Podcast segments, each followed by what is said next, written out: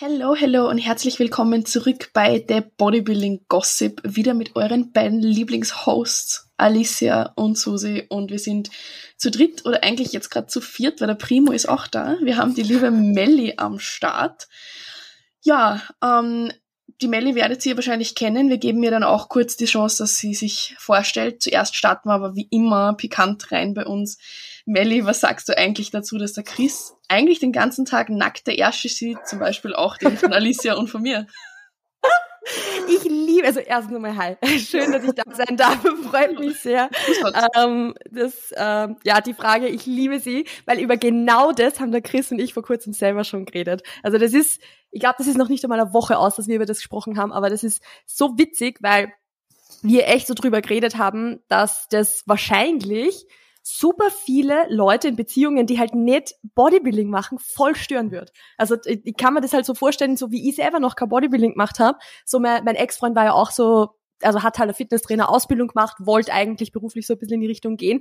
Und ich habe mir damals irgendwie so gedacht, na, es ist aber schon weird irgendwie, wenn der dann so vielleicht Formchecks oder so macht, Menschen in Unterwäsche, hä? Aber ich meine, da war ich halt 18 oder so. Also habe ich das alles noch ein bisschen anders gesehen.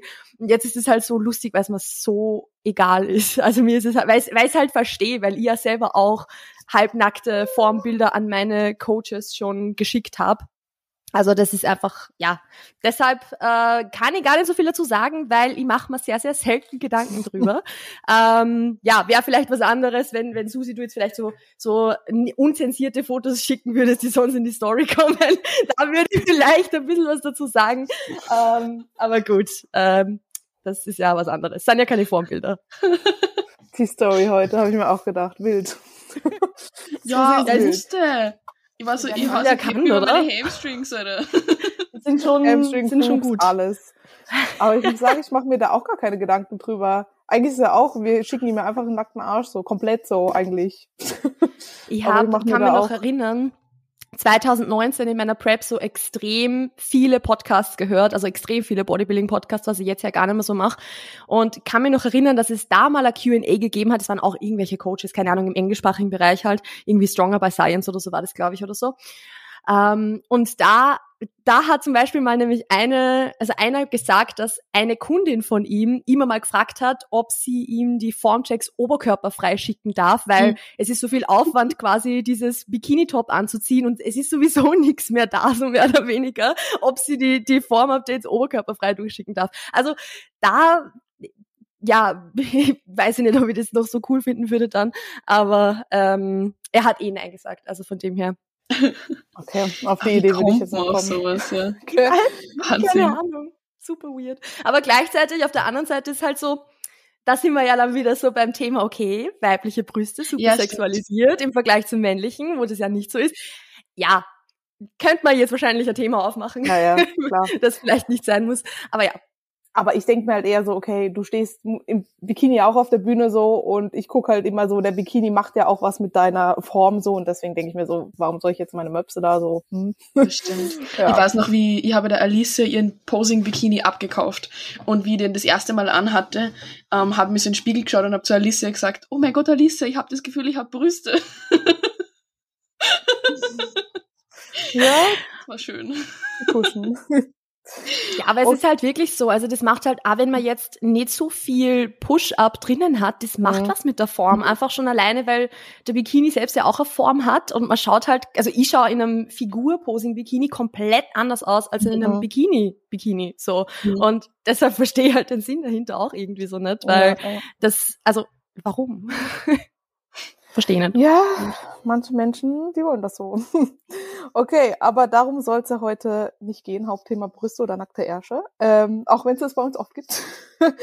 Sondern, Melli, stell dich doch einfach mal ganz kurz vor, wenn, keine Ahnung, wenn dich jetzt jemand auf der Straße trifft, wer bist du, was machst du, wie kommst du zu uns? Ja, äh, ist immer super weird, sich selber vorzustellen. das ist immer so, okay, was sage ich jetzt? Ähm, und man denkt aber, bevor man einen Podcast recordet, nie dran, dass man das vielleicht gleich machen muss. Ja, ich bin die Melli, ich bin 25 jetzt mittlerweile schon. Äh, bin ursprünglich vom Land, bin 2019 nach Wien gezogen, also jetzt schon das vierte Jahr in Wien.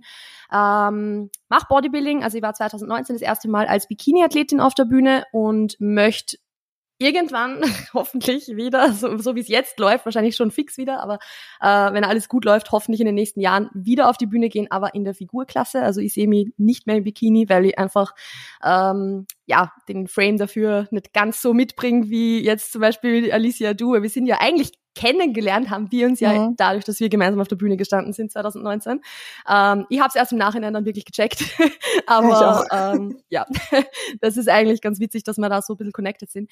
Ja, ich war, Schrägstrich bin noch immer so ein bisschen auch Online-Coach, so ähm, im ja, Fitnessbereich, sage ich mal. Also bei mir war es jetzt eigentlich sag mal 99 Prozent Nicht-WettkampfAthletInnen, die ich gecoacht habe in meiner Laufbahn. Ich habe auch 2019 im Frühjahr angefangen zu coachen und jetzt Mitte letzten Jahres beschlossen, dass ich aufhöre zu coachen. Also über das werden wir sicher auch ein bisschen sprechen.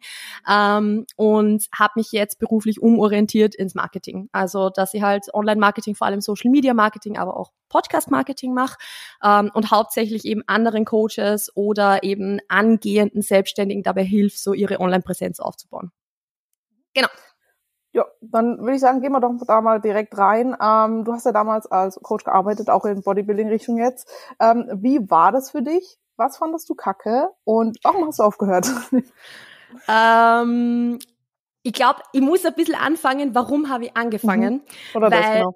ähm, das passt nämlich ganz gut in das, warum ich dann auch aufgehört habe.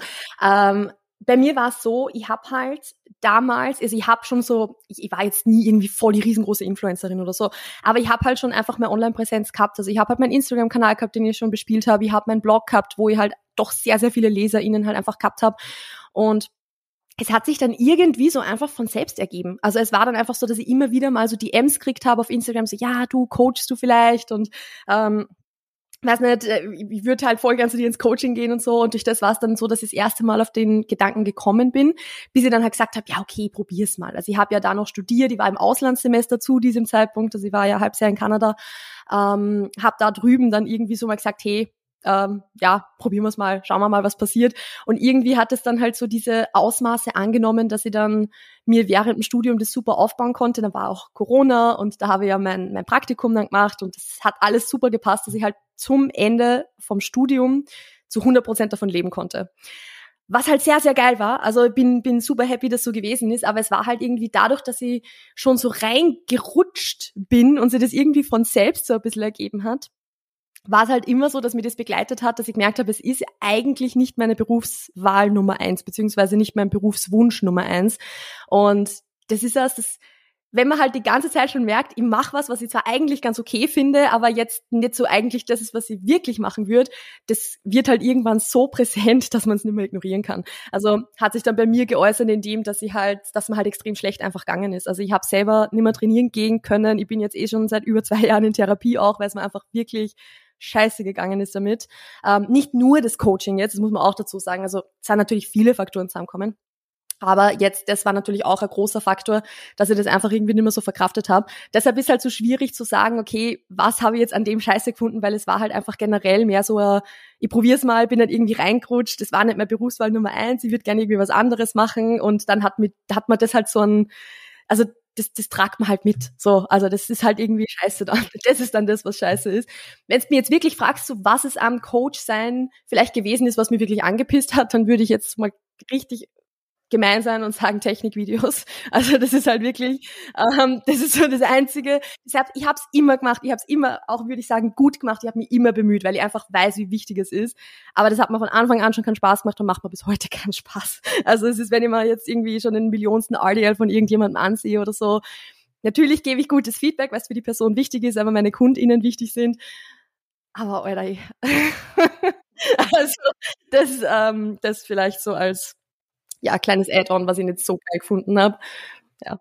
Aber finde ich interessant, weil viele denken ja immer so, wow, bist du selbstständig, ist die Erfüllung pur und ah, jeder Tag ist geil und alles machst du super gerne und so. Aber es gibt halt auch Sachen, die sind nicht geil und die macht man nicht gerne. Und so wie du sagst, es gibt sogar den Fall, dass man jetzt sagt, okay, man ist selbstständig, aber man merkt, das ist trotzdem nicht genau das, was ich jetzt machen will. So, ähm, deswegen auch interessant aus der Perspektive. Ja. Ja, vor allem es ist halt irgendwie, also ich habe es halt voll gemerkt, dass ich im Code, also in diesem Vollzeit-Fitness-Coaching, sage ich jetzt einfach mal so dazu, dass ich halt gemerkt habe, dass ich so richtig in so einem Hamsterrad drinnen bin dadurch. Also irgendwie, wo ich das Gefühl gehabt habe, okay, ich weiß nicht, wie rauskomme aus dem Ganzen, weil es ist halt, es läuft ja eigentlich von selbst und es ist so, was aufgeben, was eh gut funktioniert, ist immer schwierig. Also das, äh, weil es läuft ja gut, ich kann's gut und das würde ich auch bis heute behaupten, dass ich ein guter Coach bin und gewesen bin. Und es funktioniert halt irgendwie so, okay, sau schwer, das aufzugeben. Und es ist halt dann auch so dieses, also ich habe es halt voll gemerkt zum Beispiel, dass ich echt schon alles gemacht habe, um die Arbeit so gut es geht zu komprimieren. Also nicht, dass ich weniger arbeite, aber dass ich halt wirklich sage, okay, ich schaue, dass ich meine Check-ins so schnell wie möglich erledige, damit ich mit der Arbeit fertig bin, weil es mir einfach so gestresst hat immer und so fertig gemacht hat irgendwie. Und das ist aber halt auch, also es war ja jetzt nicht so, als hätte ich danach dann super viel gemacht. Ich wollte einfach nur die Arbeit erledigt haben so. Und da merke ich halt jetzt den Unterschied. Ich will halt jetzt einfach nicht aufhören zu arbeiten, weil das, was ich mache, so geil finde. Und weil ich halt einfach mir ständig wieder was finde, wo ich mir denke, oh, das will ich machen und das will ich machen machen und das ist halt genau meins und das taugt man dann voll. Und da merke ich halt so diesen Kontrast von, okay, was, was halt, was man macht, weil es sich einfach angeboten hat und weil es halt convenient war, versus was, was man macht, weil man, es halt wirklich machen möchte oder weil es halt irgendwie, keine Ahnung, einfach so die Erfüllung irgendwo ist. Das stimmt. Würdest du sagen, weil die Frage habe ich zum Beispiel bekommen im Fragesticker, ähm, dass du jetzt ähm, zeitlich gesehen ähm, anders eingeteilt bist. Das heißt, ähm, weißt du, wenn du Coach bist, bist du ja trotzdem sehr erreichbar. Trotzdem mhm. von morgens bis abends, klar hat man so seine Ruhezeiten, aber man tendiert dann dazu, dass man trotzdem antwortet.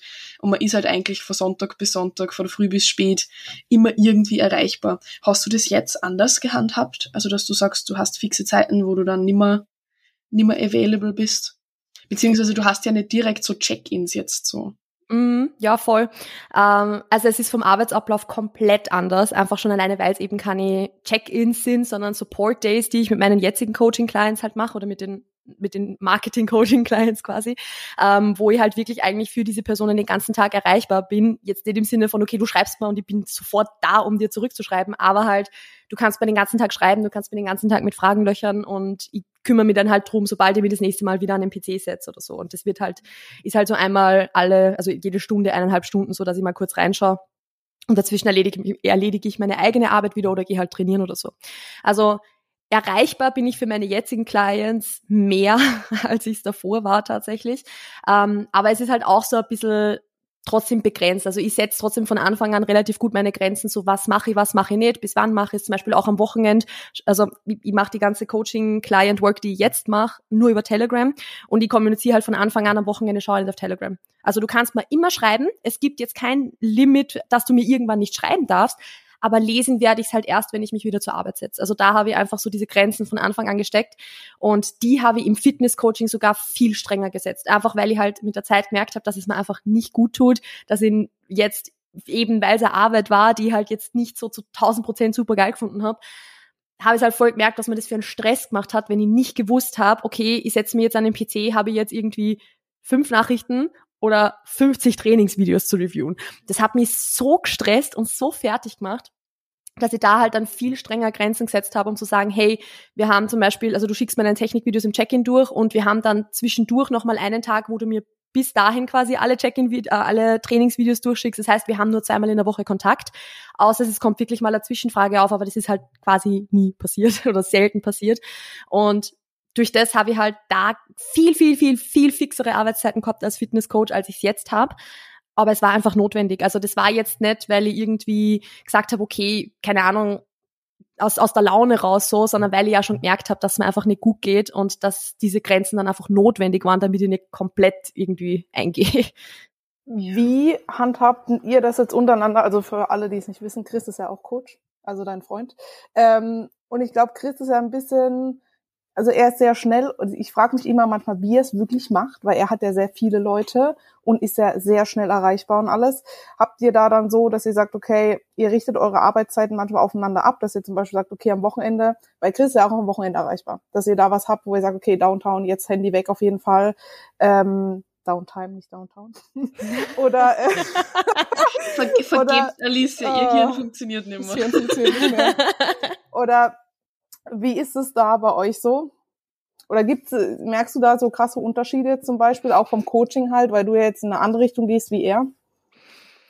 Also Unterschiede zu vorher gibt's auf jeden Fall, weil dadurch, dass ich ja vorher meine Grenzen gegenüber meinen Clients so streng gesetzt habe, also ich war jetzt natürlich kein, kein Arschloch zu meinen Clients, gell? also ich habe alle immer gut betreut und so habe mein Bestes gegeben, ähm, aber es waren halt viel, viel strengere Grenzen, als es jetzt ist.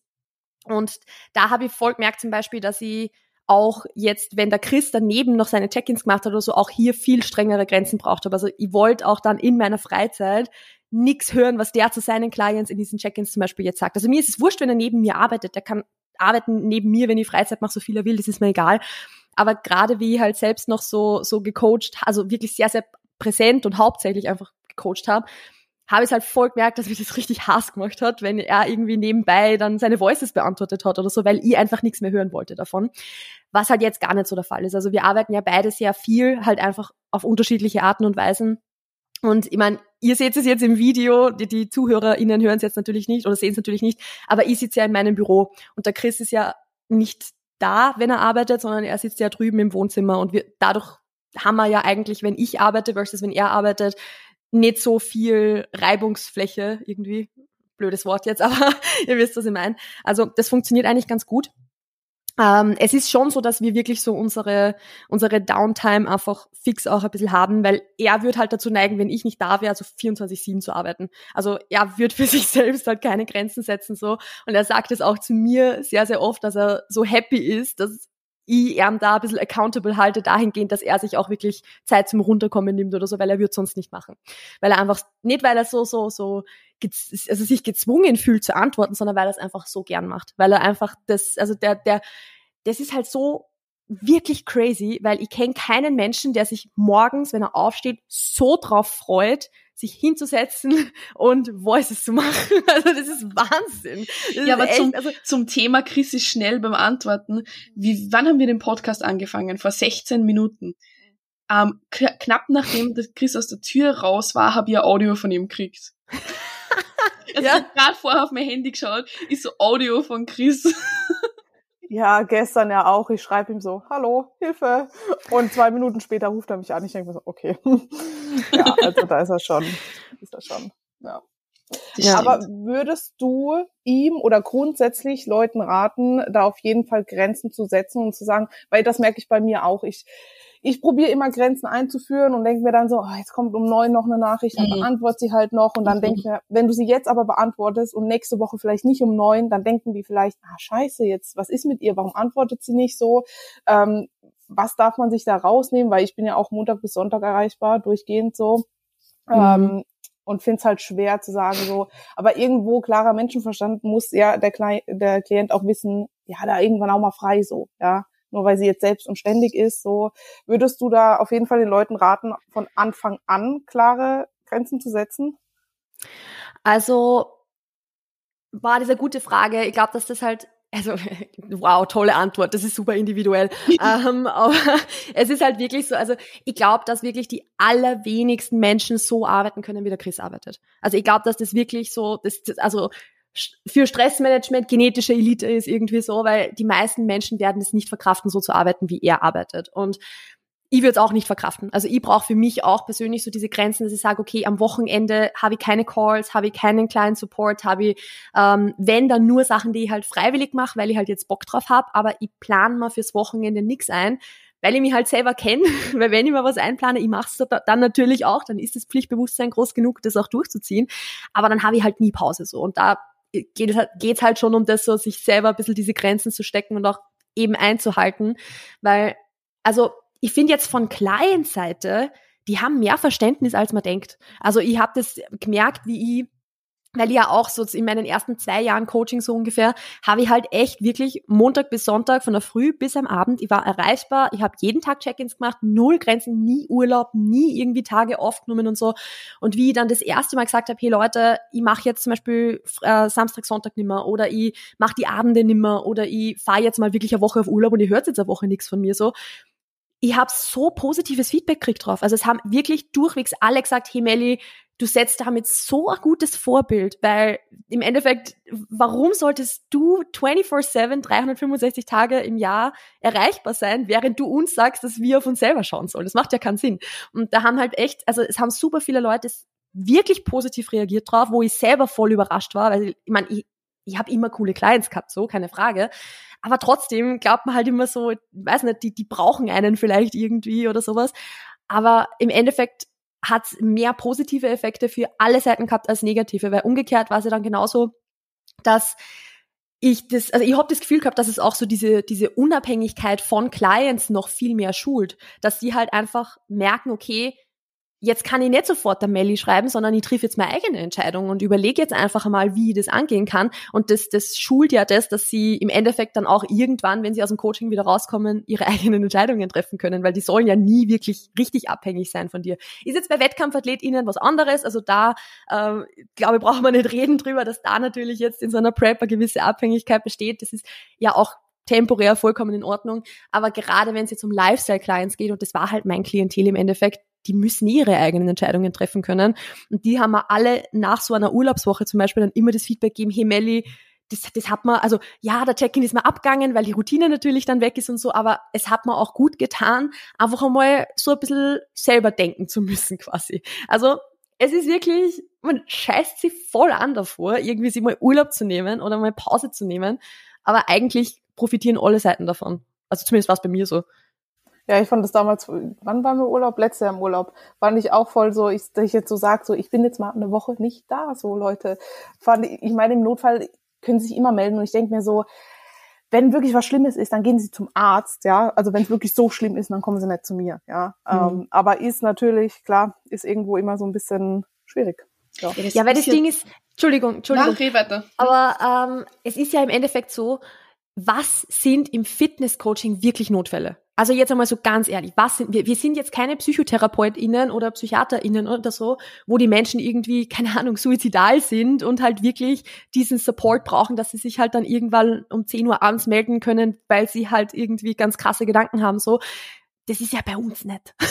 also das ist, und wenn es so ist, dann kann man ja auch als Coach nur sagen, hey, ich würde ich würd dir da jetzt voll gerne unterstützen dabei, aber eigentlich bin ich da jetzt, also natürlich würde ich das jetzt zu einer suizidalen Person vielleicht nicht unbedingt sagen, dass in der Situation, klar, aber die Person wird sich in den seltensten, wirklich aller, aller seltensten Fällen in so einer Situation bei uns als Coach melden. Also das ist ja wirklich absolute Ausnahmesituation und sonst gibt's, also selbst wenn sie die Person das Bein bricht, ist jetzt auch okay, dann geht sie zum Arzt und sie weiß eh, dass sie nicht trainieren wird. So, ja. also das, es, es gibt nicht wirklich Notfälle. Also in den vier Jahren, was ich jetzt coache, hat es noch keinen richtigen Notfall gegeben.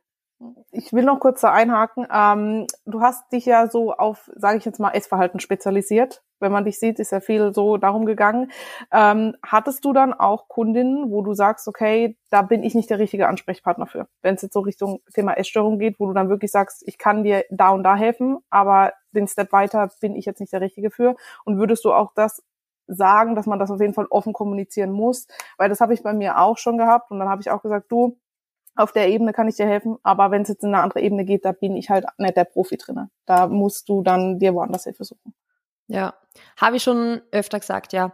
Also ich habe es schon vor Zusammenarbeiten gesagt, wenn ich das Gefühl gehabt habe, in einem Erstgespräch so, okay, das äh, ist jetzt irgendwie ein bisschen tiefer gehend oder das ist jetzt was, also wenn ich im Erstgespräch schon irgendwie so ein bisschen Muff, also was heißt Muffen aus, irgendwie so ein bisschen so ein bisschen Bauchweh gehabt habe, so dass ich mir gedacht habe, so, mh, hm, ich weiß nicht so recht, dann habe ich auch gesagt, so, hey, sorry, ähm, werde ich nicht machen. Weil das ist halt sowas, das, man darf nicht unterschätzen. Natürlich ist es jetzt, also klar, ich glaube, wir brauchen gar nicht davon reden, dass es jetzt als Coach nicht irgendwie unsere Aufgabe ist und auch außerhalb unseres Tätigkeitenbereichs liegt und außerhalb, also unserer Expertise liegt, den Leuten dabei wirklich zu helfen.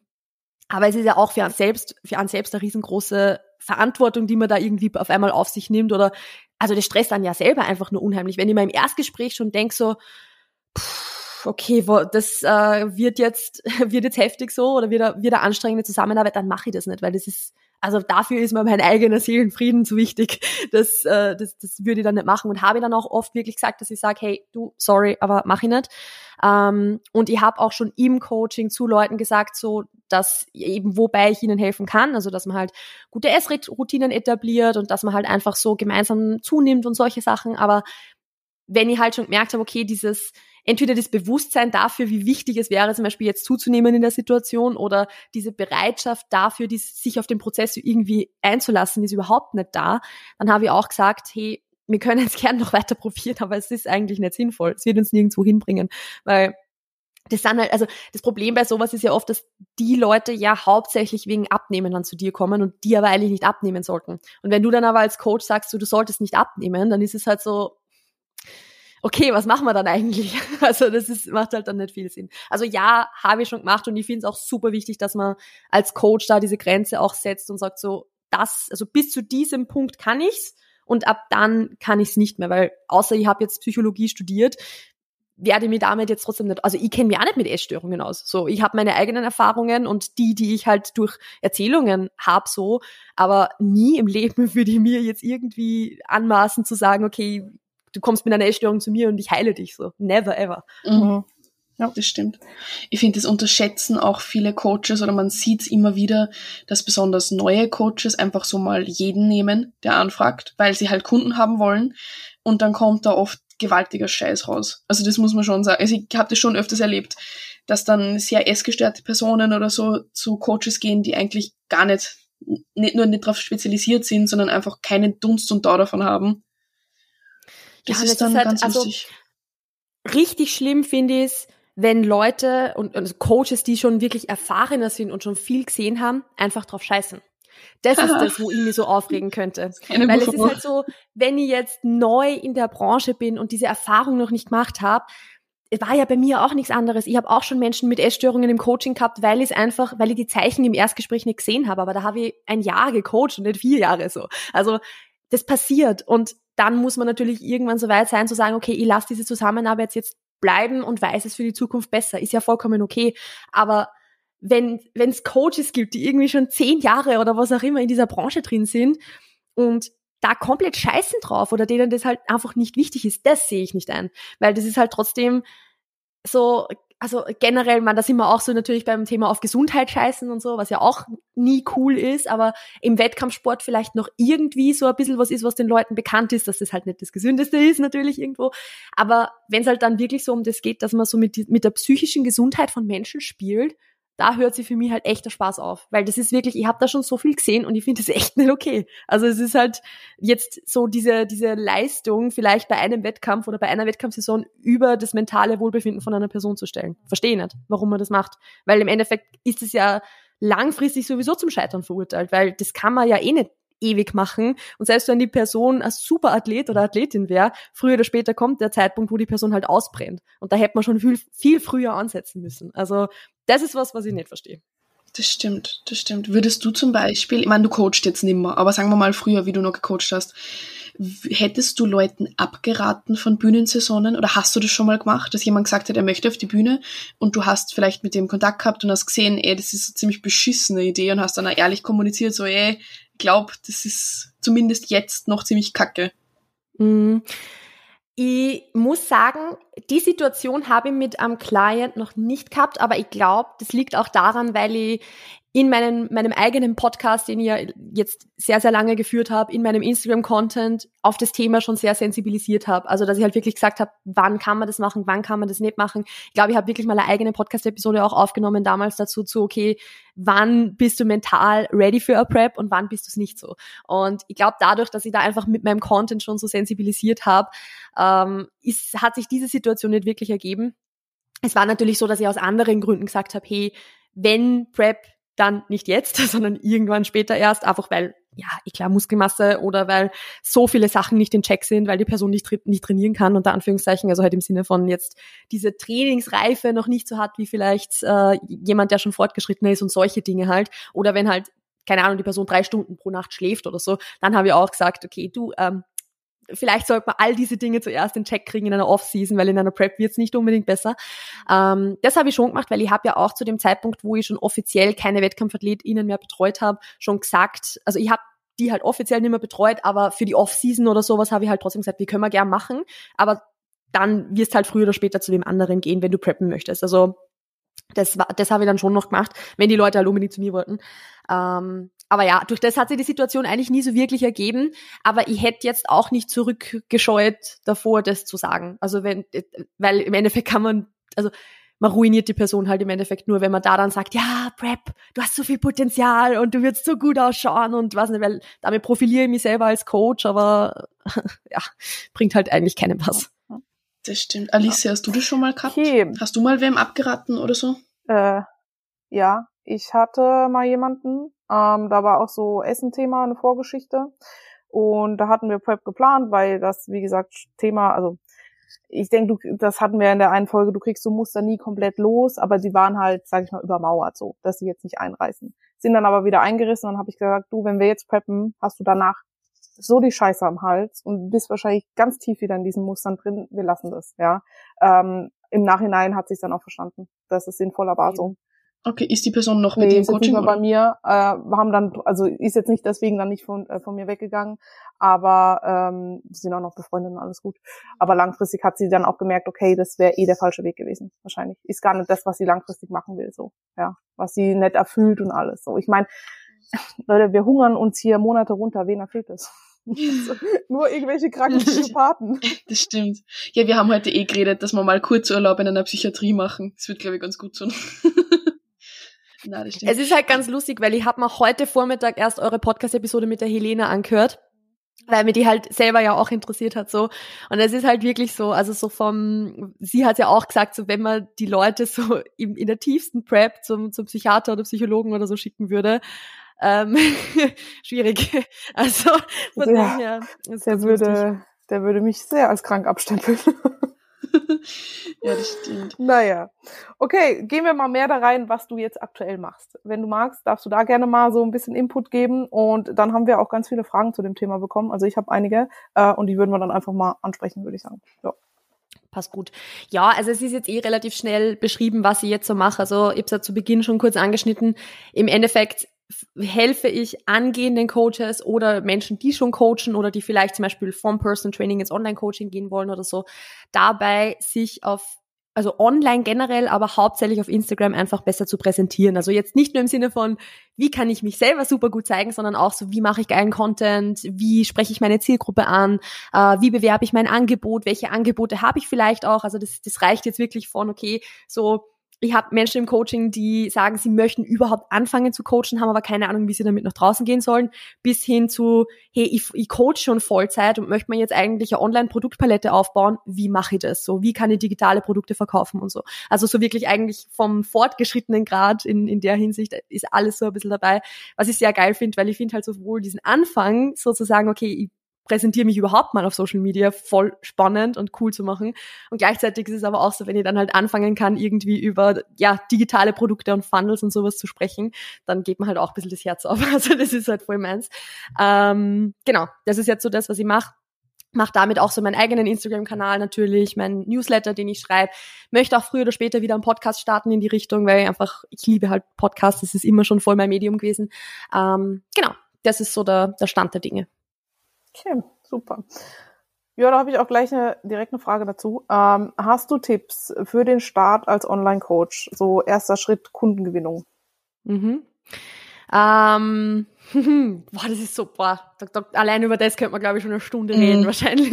Das ist so, also, das ist halt so abhängig von dem, was die Person halt bisher schon gemacht hat. Wenn du jetzt irgendwie schon, keine Ahnung, Influencerin bist mit 15, 20, 30.000 Followern, dann wirst du halt, wirst halt anders anfangen als jetzt jemand, der so nichts hat oder wenn zumindest schon ein bisschen Content in die Richtung da ist und die Leute irgendwie im Umfeld zum Beispiel schon wissen, dass man, äh, dass man jetzt sich gut auskennt oder so, ist es ja, also es sind halt so komplett unterschiedliche Startsituationen, darum ist es voll schwierig zu sagen. Aber ich glaube, es ist eh, jetzt einmal, um noch vom Online-Bereich so ein bisschen wegzubleiben, ich glaube schon alleine so dieses Erfahrung im Sammeln im Umfeld ist einmal so das allererste, was super viele Leute machen sollten und könnten. Weil wenn man sich ein bisschen mit dem Thema auskennt, wird man eh merken, hey, die Leute fragen irgendwie immer mich, die kommen irgendwie immer zu mir mit solchen Dingen, also jetzt Training, Ernährung, was auch immer. Ähm, da kann man ja dann wirklich einmal sagen, so, hey, ich betreue mal ein, zwei Leute einfach in meinem Umfeld, um mal zu schauen, wie ist das überhaupt so, wie kann das ablaufen, betreue die halt einmal for free, so wie wir alle angefangen haben wahrscheinlich. Ähm, oder wenn ich halt wirklich niemanden im Umfeld habe, und das gibt's ja auch, dass man dann halt zumindest sagt, so, okay, man macht zum Beispiel mal so, so einen Aufruf auf Social Media, um zu sagen, so, hey, ich suche jetzt drei Frauen beispielsweise, wenn es meine Zielgruppe ist, die in den nächsten drei Monaten einfach alles geben wollen, um ihre Bestform zu erreichen und entweder die zahlen halt nur einen ganz geringen Betrag oder irgendwie halt, keine Ahnung, wie, je nachdem, wer es halt dann vielleicht auch ist und sammelt dann einmal die erste Erfahrung, weil das ist halt, glaube ich, echt so dieses, also das, was, was, wo man schon mal viel mitnehmen kann draus, sagen wir mal so, damit man mal weiß, okay, wie tickt meine Zielgruppe überhaupt, was beschäftigt die, was sind so die Probleme? Und von da aus kann man ja dann wieder schauen, okay, welchen Content mache ich dann? So, weil wenn ich halt wirklich noch null irgendwie in dem Ding drinnen bin, dann kann ich ja gar nicht wissen, wie, was meine Zielgruppe beschäftigt oder wer meine Zielgruppe überhaupt ist, jetzt so blöd gesagt, außer dass ich halt sage, okay, ich möchte jetzt zum Beispiel Frauen beim Abnehmen helfen. Ja, okay, gut, aber das ist halt nicht spezifisch genug ja. so. Ähm, und deshalb ist es, glaube ich, schon mal ganz gut, irgendwie Erfahrung zu sammeln. Und das ist halt wirklich, also bei mir war es auch, ich habe in einem Fitnessstudio halt, also eh im Happy Fit halt gearbeitet mhm. und habe da halt auch diese, also einfach nur dieses auf der Trainingsfläche stehen und den Leuten die Übungen erklären. Das ist so wertvoll fürs Online-Coaching später. Ja, und das ist halt so, ich habe das Gefühl, dass halt jeder jetzt, der so mit Coaching startet, der wäre halt gern so, okay, ich äh, möchte jetzt einsteigen und möchte eigentlich von heute auf morgen 50 Kunden haben oder so. Und die, die, also die, die wenigsten wollen wirklich anfangen mit, okay, ich mache mal on-floor PTs oder sowas in die Richtung. Oder ich betreue mal die Menschen for free in meinem Umfeld. Aber so haben wir auch alle angefangen. Also das ist so, die, die Leute werden halt gern schon irgendwie so Online-Superstars, mhm. aber geht halt nicht so schnell. Das braucht das halt seine Zeit. Ja, ich habe da eine Frage dazu bekommen, die passt da recht super. Und zwar, was sind so die schlechtesten Sachen, die man machen kann? Oder was du auch oft siehst als Coach, dass man sie praktisch selber verhaut, dass man keine Kunden bekommt? Was sind so die häufigsten Fehler, die du siehst an der Online-Präsenz? Also ich bleibe jetzt einmal noch bei, bei Instagram selber. Da gibt's eh schon genug. Ähm, na, also es ist, es ist, also das Allerschlechteste, was du machen kannst, ist halt einfach nichts zu machen.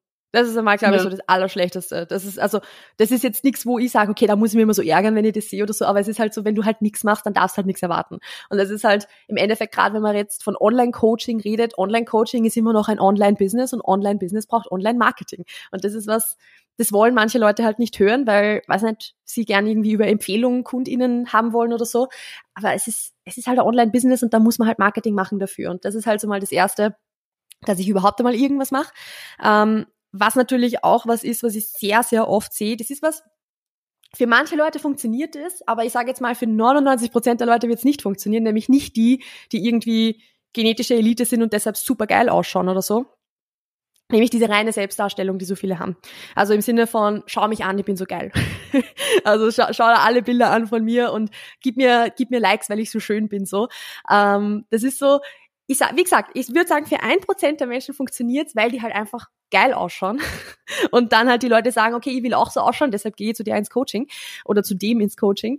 Ähm, aber für die meisten Leute wird das halt nicht funktionieren, weil die meisten Leute halt, also ich mein, so blöd das jetzt klingt, ich trainiere jetzt seit sieben Jahren und ich, ich bin jetzt nicht irgendwie so extrem muskulös, wie man wahrscheinlich sein könnte, wenn man sieben Jahre trainiert. So. Also ich bin jetzt nicht irgendwie die, die Elite, was jetzt das Aussehen betrifft. Ähm, und wenn ich mir jetzt nur auf diese Selbstdarstellung verlassen hätte, dann hätte halt mein Coaching nie funktioniert. Also wie, wie soll denn das gehen? Also das ist sowas, was ich ganz, ganz oft sehe, dass die Leute halt glauben, okay, ich teile einfach so ein bisschen meinen eigenen Prozess und dann wird es schon reichen, dass ich Kunden kriege. Ähm, ja, für die meisten reicht's halt nicht. Ansonsten müsst ihr jetzt ein bisschen drüber nachdenken, ob man sonst noch irgendwas, vielleicht fällt mir später noch irgendwas ein, so, so, zu so Fehlern, wenn wir noch ein bisschen weiter quatschen. Aber das wären, glaube ich, mal so die, die größten, was mir spontan jetzt einfallen.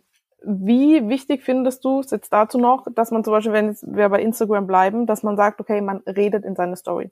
Sagst du, das ist ein Muss weil das ist für viele eine Überwindung. Ich weiß es von mir noch früher. Ich habe mhm. mittlerweile rede ich und lade hoch. Früher habe ich eine halbe Stunde für eine Sequenz gebraucht, die ich dann irgendwann hochgeladen habe.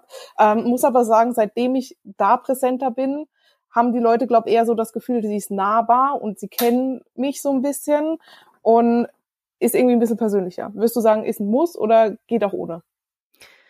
Also gehen tut alles irgendwie. ähm, aber es ist halt, ich finde, der Grund, dass man halt sagt, okay, ich sprich so ungern in die Kamera, weil ich es halt noch nicht so viel gemacht habe, ist halt kein guter Grund. Weil man ist nie gut in irgendwas, wenn man es vorher noch nicht gemacht hat. Also es ist halt, ich sage jetzt einmal so zum Beispiel, jetzt auch von mir selber zum Beispiel, ich habe, also Reels sind nicht mein absolutes Lieblingstool. Also so von, von den Content-Formaten. Ich mag eigentlich so Karussell-Posts, die ich schön gestalten kann und so. Habe ich viel mehr Spaß dran, das zu machen, als Reels. Aber da geht es nicht um das, dass ich nicht gern irgendwie in die Kamera reinrede, weil ich rede, also ich rede einfach gern, generell. Ähm, aber um, um, da geht geht's ja nicht um das, dass ich mir denke, okay, ich fühle mich irgendwie unwohl dabei, sondern einfach um das, dass mir das eine mehr Spaß macht als das andere. Also deshalb ist es auch legitim zu sagen, okay, dann mache ich halt das eine auch mehr oder bemühe mich da mehr als beim anderen, weil ich es einfach geiler finde und die, am Ende soll es mir trotzdem selber auch Spaß machen. Wenn jetzt aber der Grund ist, dass ich sage, ja, ich traue mich nicht, das ist kein Grund, weil im Endeffekt du wirst, wenn du dich selbstständig machst, immer wieder aus deiner Komfortzone rausgekickt werden, aber nicht liebevoll, sondern so mhm. mit, weiß nicht, Face, Face Front so. Also das wird sich sehr, sehr oft sehr, sehr unangenehm anfühlen und man wird oft Dinge tun müssen, wo man sich denkt so, fuck, Alter, so scheiße, wie, wie soll ich das jetzt machen? Und sich da zu überwinden und zum Beispiel sagen, okay, ich spreche in die Story, ist, finde ich, schon alleine deshalb wichtig, dass es einfach natürlich wird, dass es einfach normal wird, dass man sich dran gewöhnt. Weil natürlich ist es von Vorteil, wenn man sich in der Story zeigt, weil die Leute halt deine Persönlichkeit einfach mehr, mehr mitkriegen, weil sie einfach mehr mitkriegen, okay, welcher, was ist das für ein Mensch? Wie, wie spricht diese Person? Wie ist die drauf? Wie, weiß nicht, ist sie, also so, weiß nicht, so wie es bei mir ist, ich gestikuliere halt immer voll beim Reden und bin halt immer so, weiß nicht. Und andere Menschen sind halt nicht so. Und manche Leute finden es scheiße, wie ich bin, und andere finden es halt voll geil. Und das ist sowas, man will ja im Endeffekt auch mit Menschen zusammenarbeiten, wo die Sympathie da ist, wo einfach so das Zwischenmenschliche passt. Und wenn ich halt von meiner eigenen Persönlichkeit nie was zeige auf Social Media, dann werde ich halt auch so viele Leute im Coaching haben, mit denen ich mich halt nicht so gut verstehe, weil da nicht so diese, also diese Sympathieebene weniger stark mit reinspielt in das, wer sich jetzt meldet bei dir. Und so, also ich habe die letzten drei Jahre so kein einziges Erstgespräch gehabt, wo ich mir gedacht habe, so, boah, die Person ist mir voll unsympathisch. Sondern es war, es hat immer gepasst, weil die Personen sich halt bei mir melden, weil sie schon wissen, wie ich drauf bin. Und die, die mich halt auf einer persönlichen Ebene nicht mögen, die melden sich eh nicht bei mir. Und das ist auch gut so, weil das sind dann die, wo man sich halt eh denkt, boah, was ist was, welcher Check-in ist das jetzt schon wieder so? Also, also ja, und ohne dass ich das jetzt böse meine, aber es ist ja wirklich so, dass man halt man versteht sich mit manchen Menschen einfach nicht. Das ist ja vollkommen normal. Manche Leute finden mich cool, manche finden mich scheiße. Gut. Aber dann sollen die, die mich scheiße finden, eh nicht zu mir ins Coaching kommen, weil, nein, das macht keinen Sinn. Drum, also ich finde es schon wichtig, aber gleichzeitig jetzt bei meinem neuen Account mache ich es ja auch fast nie. Also ich mache es fast nie, weil ich einfach nicht so wirklich Bock drauf hab. Wenn ich halt voll in meinem Arbeitsflow drinnen bin, dann ist halt so Sprechen plötzlich irgendwie was komplett anderes als, als Schreiben oder so zum Beispiel. Und es funktioniert auch, aber das ist halt dann kein, ich fühle mich unwohl dabei, sondern es passt mir halt gerade einfach nicht rein. Drum. Ja, okay. Sodala, da hat uns jemand gefragt, das passt auch ein bisschen dazu. Was sind die größten Herausforderungen beim Starten mit der Selbstständigkeit im Bereich Coaching? Mellis Blick so, oh, du könntest jetzt alles, alles ist eine Herausforderung. Alles, schlaflose Nächte. Oh, ja. Nicht ja. nur beim Start, das hast du die nächsten ja, Jahre. Da können wir eh, die können wir eigentlich alle beantworten. So vielleicht, vielleicht beantworten wir es einfach so. Alicia, was waren zum Beispiel deine größten Startschwierigkeiten oder Bedenken? Das Finanzamt wird nicht dein Freund. nee, was sind so Bedenken?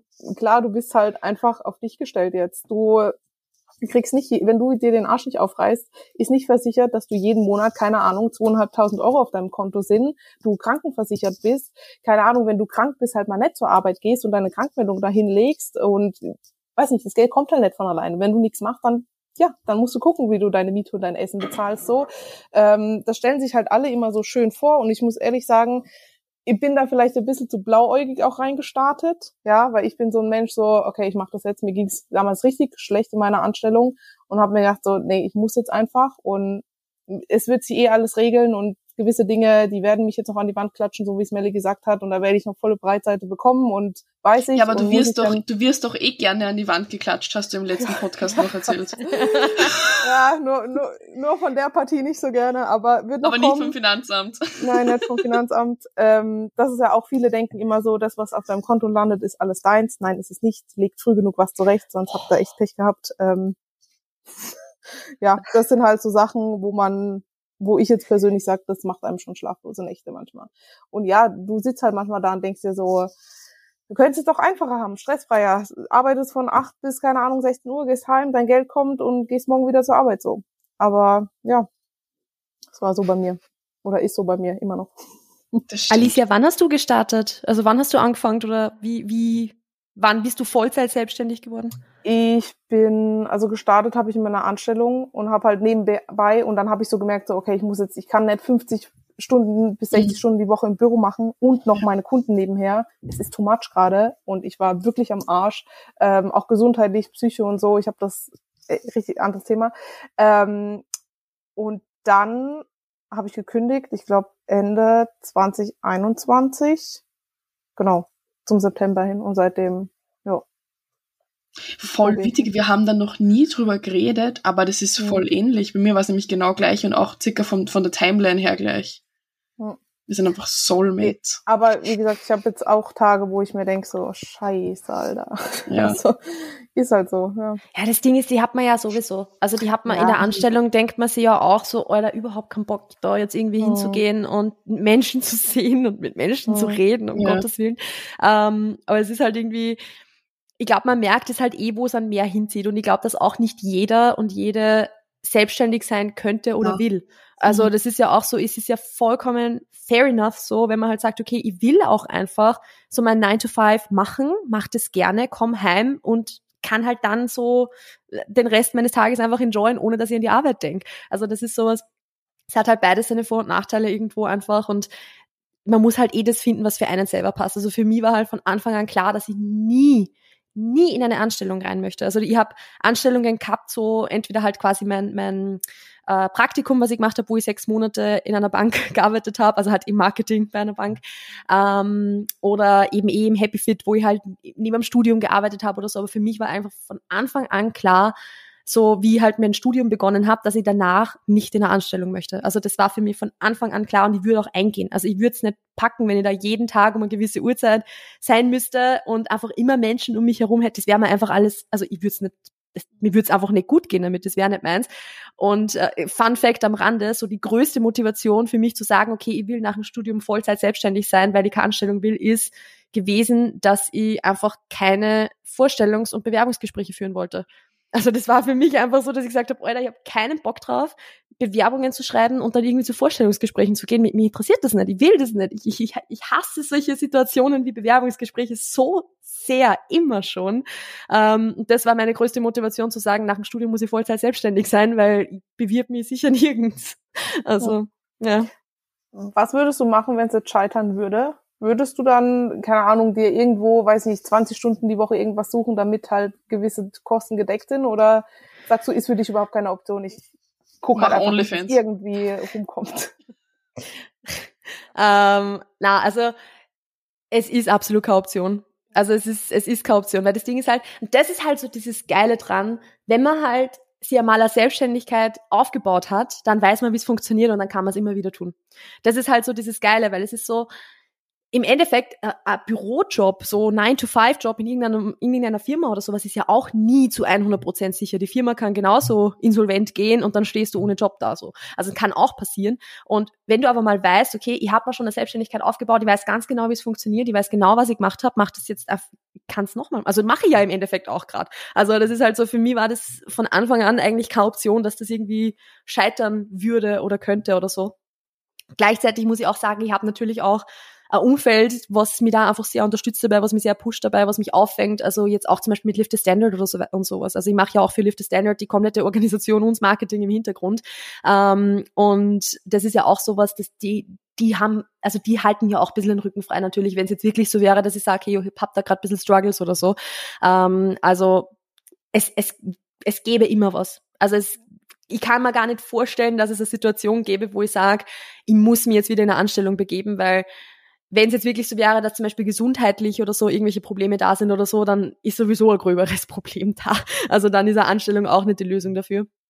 Und man, man muss auch dazu sagen, ich meine, ich glaube, was zum Beispiel eine ganz große Challenge ist beim Thema Selbstständigkeit, ist, wenn es halt dann vielleicht so in Richtung Kinderwunsch oder sowas geht, weil es einfach ja keine, es gibt halt einfach nichts für Selbstständige. Also du kannst halt dann, du, du kannst deinen Mutterschutz selber geben, aber es gibt mhm. sonst keine gesetzlichen Regelungen dafür, was ein großes Problem ist meiner Meinung nach.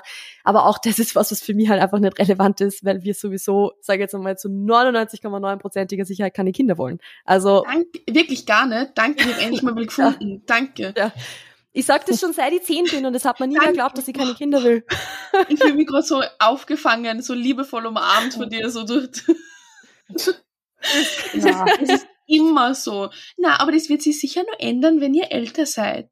Du weißt doch noch gar nicht, was du willst. Das kommt alles noch. Wart, bis du 30 ja. bist. Ja, das ist echt, das ist so ein Thema, über das habe ich schon so oft mit unterschiedlichen Menschen geredet und es ist halt wirklich, also ich habe das Gefühl, je älter dass ich werde, umso entspannter wird's, weil ich halt einfach ich sag das und ich stehe halt einfach dazu und sage, ich habe da keinen Bock drauf ähm, und, und fertig. Ähm, aber es ist halt jetzt so, ich kann mich erinnern, wie ich so 17 war. Ich habe das, wie gesagt, ich habe das immer schon schon gesagt. Also außer wie halt vielleicht noch Kindergartenalter oder so war. Aber eigentlich so ab dem Zeitpunkt, wo wirklich einmal wo ich wirklich einmal ernsthaft drüber nachdenkt habe, habe ich mir eigentlich immer gedacht, ich habe hab da keinen Bock drauf. Ich kann mit Kindern halt, mhm. also mhm. ich liebe meine meine Neffen, ich liebe meine Nichte. Ich ja, weil liebe du sie zurückgeben kannst. genau. also ich kann sie zurückgeben und es ist halt, also ich hätte so so das selber machen, na, das Danke. Ist, na, ja. Da habe ich mhm. lieber drei, also das ist jetzt voll hart, wenn ich so sage, aber da habe ich lieber drei Hunde daheim, wo ich mir halt denke, okay, die, keine Ahnung, das erfüllt, also auch zum Beispiel jetzt so, den Primo zu haben, das erfüllt mich so extrem. Also ich liebe diesen Hund so sehr und ich könnte mir es nicht vorstellen ohne ihn. Aber ich könnte mir nicht vorstellen, so also ein Kind zu kriegen. So, na, vielleicht. Ich liebe deinen Gesichtsausdruck beim Primo so, ma, Herzl, Mama. Und bei den Kindern so, äh, äh. ekelhaft. Ja. Na, also es ist jetzt, es ist ja, das ist auch sowas, ich glaube, das ist halt ein Thema, was halt sehr viele Leute sehr aufregt, so, also in beide Seiten, also so Leute, die keine Kinder wollen, die regt das Thema auf, wenn ihnen halt eingeredet wird, dass sie Kinder kriegen sollen. Und umgekehrt genauso, wenn jetzt wer sagt, ich will keine Kinder und ich stehe auch dazu, dann fühlen sich sehr viele Leute, die Kinder haben oder Kinder haben wollen, voll angegriffen, ja, weil sie halt irgendwie das Gefühl haben, sie müssen sich jetzt rechtfertigen dafür. Und es ist halt irgendwie, das ist so ein polarisierendes Thema irgendwie und es ist so schwierig, da einfach zu sagen, so na, habe ich einfach keinen Bock drauf, ohne dass irgendwer sich dann denkt, so, ja, du, du weißt ja gar nicht, was du verpasst und keine Ahnung. Also das stimmt. Schwierig. Ja, ich glaube, das ist halt auch so ein Gesellschaftsding. Genauso wie dieses Selbstständigsein. Meine Mutter sagt zum Beispiel immer, ich habe keinen Job. Ja, man ist kein keinen Job. Ich kenne das so, so sehr. Okay. Und das ist bei mir zum Beispiel, damals in der Festanstellung, bei mir hat das so ein bisschen geswitcht, war ich so, ja, Kinder und heiraten und dies und das. Und jetzt heiraten ja immer noch. Ich meine, wir sind verlobt.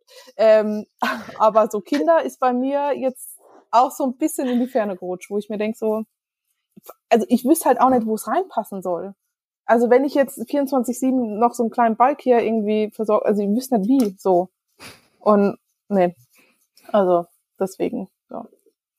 Okay, haben wir das auch geklärt. das sind die wichtigen Themen im Leben. Yes. Also eigentlich wirklich, gell? Also das ja, ist wirklich ja. so, das ist halt schon so eine Entscheidung, egal in welche Richtung du sie triffst, die, die prägt dein Leben für immer. Mhm. Also da, da, da gibt's halt dann kein Zurück mehr. Und drum ist schon, kehrt schon zu den wichtigen, mhm. zu den wichtigen Dingen im Leben. Ja, ich habe da mal einen guten Spruch gelesen, so ich bin lieber alt und bereue es, dass ich keine Kinder hatte, als dass ich bereue, dass ich Kinder hatte, weil die habe ich dann immer an der Backe. Da kann ich dann nichts ja. mehr tun. Ja, aber den finde ich richtig gut. Es weil ganz so. ehrlich, es gibt, also das ist ja voll das Tabuthema. Also die wenigsten Leute trauen sich das wirklich zu sagen, auch den Kindern zuliebe natürlich und sowas eh okay ist, dass sie es bereuen, Kinder bekommen zu haben. Aber das ist halt sowas, also ich sehe mich selber, wenn ich jetzt sage, ich bin 50, 60, eher darin, dass ich halt sage, okay, ich bereue es, dass ich Kinder gekriegt habe, als dass ich sage, ich bereue es, dass ich keine Kinder habe. Also das ist halt für mich, es ist so wie ich mich einfach sehe und wo ich halt weiß auch, wo so blöd gesagt, wo auch meine psychische Belastungsgrenze einfach ist, ist es sowas, wo ich halt sage, ich habe den größten Respekt vor Leuten, die sich, die das machen und die das schaffen. Aber es ist halt so, wo, wo ich mir halt denke, so, ich weiß gar nicht, ob ich das, also ich, ich weiß nicht, ob ich es könnte, und ich will es nicht herausfinden, weil ich halt nicht will, dass, äh, dass es mir nur annähernd irgendwie so geht, wie es mir schon mal gegangen ist. Und drum nee. Muss ja auch nicht jeder. Ich meine, klar, wenn ich das so jetzt mit meiner Mom sehe und so, ist schon schön, so Familie, ja. Und ich bin auch gern bei meiner Family und so. Und aber, ach mein Gott, leben und leben lassen, es muss ja nicht jeder Kinder bekommen. Also, ja, Familie kann ja jeder für sich selber definieren. Eben. Also Familie ist ja jetzt nicht nur Mutter, Vater, Kind, sondern Eben. Familie ist das, was ich für mich als Familie definiere. Und ja. für mich ist halt der Chris Familie so. Und ja. für mich ist halt meine Schwestern und meine Eltern, das ist für mich Familie. Da brauche ich keine Kinder dafür. Ja, ja. Für mich ist Alicia Familie. Oh. oh. oh. Süß. Die Beate. Die Beate. Die Beate. Ja, okay. Ich habe gestern Alicias Bild kommentiert auf Instagram und ich wollte unterschreiben. Ich wollte unterschreiben, einfach die Beste. Und meine, und meine Autokorrektur so einfach die Beate. Ich frage mich so, was ist das für ein Insider? Was habe ich verpasst? Bin ich schon so, so durch, dass ich das nochmal weiß? Und sie schreibt Beate. Perfekt. Die Beate. Ja. Gut. Ach, ja. Okay, kommen wir wieder ein bisschen zurück zum Thema. Ähm, ja, okay, ich habe da was. Ich habe zwei Sachen so. Können wir vielleicht verknüpfen. Was, wenn sich jetzt jemand selbstständig macht, war jetzt die Frage, was so das Schlimmste ist, bla bla. Ähm, was wären so die ersten Schritte? Da ging es jetzt um Anmeldung, Steuern und Co. und was einem wirklich bleibt und was würdest du jetzt sagen, okay, würdest du zum Beispiel auch sagen, start einfach kalt rein, ohne so sehen. da ist sie wieder. Okay. Okay, ich fange einfach nochmal an mit der Frage. Ja. okay, zum dritten Mal. Alle guten Dinge sind drei. Ähm, jetzt, es geht darum, wenn man jetzt das Ganze neu gründet, ja, ähm, zwecks Anmeldung, Steuern und Co., was bleibt einem wirklich von dem Geld? Und würdest du jetzt zum Beispiel auch sagen, starte so komplett rein, spring ins kalte Wasser oder bau dir vielleicht erst was auf? Weil ich glaube, du bist ja direkt, du warst jetzt nicht lange angestellt, ne? Bei mir war zum Beispiel so, ich war jetzt anderthalb, zwei Jahre angestellt und habe mir nebenher das aufgebaut und habe dann gesagt, okay, ich spring jetzt rein. Ähm, oder würdest du sagen, wenn du, keine Ahnung, wenn die Kapazität, wenn die Kapazität macht einfach direkt. Ähm, ich glaube, das kommt so ein bisschen drauf an, welcher Typ Mensch man ist, weil es gibt halt so Menschen, die brauchen irgendwie das, dass sie sagen, okay, ich gehe all in, es gibt keine Alternative und dann kommen sie zu Höchstleistungen irgendwie, so was in die Umsetzung zu bringen. Ähm, ich bin tatsächlich auch eher ein Mensch, der sagt, ich brauche diese Sicherheit ein bisschen. Also ich habe äh, ja, also ich habe ja trotzdem von, ich habe angefangen zu coachen zu ich bin Vollzeit-Coach, sind eineinhalb Jahre vergangen und davon war das erste, also ein Jahr oder sowas ungefähr war noch Studium und dann eben diese Vollzeitanstellung, was ich gehabt habe. Mir hat es halt voll in die Karten gespielt, dass da eben Corona war, weil es war halt Lockdown. Ich habe dann Homeoffice gemacht und da habe ich das halt super nebenbei machen können. Also das hat wirklich, also da hat habe ich viel Glück gehabt. Ich habe wirklich viel Glück gehabt, muss ich ehrlich sagen. Ähm, aber es war halt dann trotzdem so, ich habe halt mir das nebenbei immer so ein bisschen aufgebaut und habe dann so für den Final-Endspurt von meinem Studium, wo ich halt Bachelorarbeit geschrieben habe, für meine Bachelorprüfung gelernt habe und so, ähm, da habe ich halt weiter mein Marketing gemacht, aber habe halt nur gesagt, hey, ich nehme jetzt keine neuen Clients, sondern es kommen alle auf die Warteliste und wir machen dann quasi, so sobald mein Studium vorbei ist, machen wir die ganzen Gespräche für die Kickoffs. Und durch das war es halt so, dass ich dann mir das einfach super nebenbei aufgebaut habe, aber in einer Kapazität, wo ich noch sagen können habe, passt, okay, ich kann trotzdem noch eine Bachelorarbeit schreiben daneben, ich kann trotzdem lernen daneben, ich kann mein Praktikum machen, weil ich habe das ja alles parallel gemacht. Ähm, also das war schon eine heftige Zeit, aber es war dann halt richtig geil, weil ich habe meine Bachelorprüfung fertig gehabt und dann ist halt wirklich so im Wochentakt, dass ich ständig neue Kickoffs gehabt habe und war halt dann innerhalb von kürzester Zeit wirklich Vollzeit selbstständig. Also das hat halt super gepasst irgendwo so vom zeitlichen her ähm, und mache ja jetzt im Endeffekt mit der zweiten Selbstständigkeit, die man jetzt aufbaue, also so im Marketingbereich ganz genauso. Ich habe ja meine Fitness-Clients noch. Ich habe ja noch zehn Leute, die ich halt jetzt noch betreue, ähm, was halt ein gutes Sicherheitsnetz ist, sage ich jetzt einmal, was mir ein bisschen auffangen kann. Es ist jetzt, also von zehn Clients kann jetzt keiner leben, außer du hast irgendwie, keine Ahnung, verlangst irgendwie 600 Euro im Monat oder so. Ähm, aber sonst sind zehn Clients jetzt nicht super viel, aber genug, um mir selbst ein bisschen Sicherheit zu geben, um zu sagen, okay, wenn alle Stricke reißen, dann habe ich die noch so. Und die baue ich halt jetzt im Laufe der Zeit ab. Also ich brauche dieses Sicherheitsnetz auch irgendwo. Ähm, drum finde ich schon ganz cool zu sagen, man macht das irgendwie halt so gut es geht parallel, weil man hat ja trotzdem die Abende, man hat die Wochenenden und wenn man halt jetzt wirklich vielleicht auch Homeoffice hat oder so, hat man immer wieder mal Puffer dazwischen, um was zu tun. Meistens, nicht in jedem Beruf, aber meistens. Ähm, das funktioniert dann ganz gut. Vom finanziellen her kann man halt wirklich, also ich glaube, mein Steuerberater hat damals zu mir gesagt, wenn du selbstständig bist, kannst du mal locker die Hälfte rechnen, so was, was wegkommt ungefähr. Und es ist wirklich so. Also jetzt so, wo ich merke, ich muss halt Umsatzsteuer abgeben, die ganze, also Einkommenssteuer, die ganzen Versicherungsgeschichten so. Du denkst da, Alter, geil, ich habe so viel Geld am Konto, ich bin reich und dann auf einen Schlag Hälfte weg. Also das ist schon, schon heftig. Und das ist halt dann auch sowas, wo ich halt gar nicht verstehen kann, wenn sie wer so voll aufregt über das, dass man jetzt für einen Coach 200, 300 Euro oder sowas zahlt, weil die Leute glauben halt eh so, okay, ich überweise dir 300 und du kriegst 300, aber so funktioniert das halt nicht. Und drum, also da, das sollte man vielleicht ein bisschen im Kopf behalten, bevor man sich über die Preise von Online-Coaches aufregt. Das stimmt. Ja, du musst dir denken, man gibt halt die Hälfte ab eigentlich von dem, was man bekommt. Und du musst es dann einmal in Stundenlohn rechnen. Das ist ja, das ist ja nie, also wenn du das in Stundenlohn umrechnest, ist es zum Heulen. Ja ich glaube halt immer, dass das so ein bisschen schwierig ist, weil du halt, oder für die Leute zum Verständnis, erstens das, was du gesagt hast, die denken, das gehört alles uns.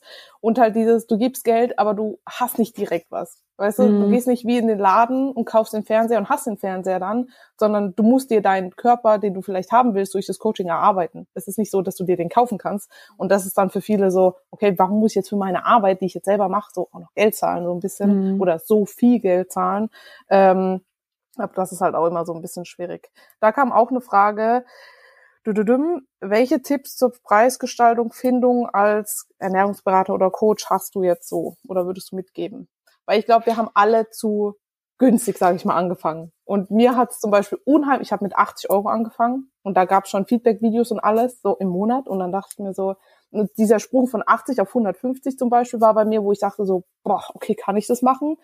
Und jetzt würde ich zum Beispiel für 80 Euro, nee, würde ich nicht mehr machen so, ja. Ähm, hast du da Tipps? Soll man da direkt mit einem höheren Preis rein oder sagst du so langsam rantasten? Oder wenn man dann zum Beispiel Kunden hat, also alteingesessene, ziehst du die hoch, lässt du die bei dem alten Preis? Sowas. Mhm. Also ja, ich habe meine erste Kundin hat auch 50 Euro im Monat bezahlt bei mir, also Katastrophe.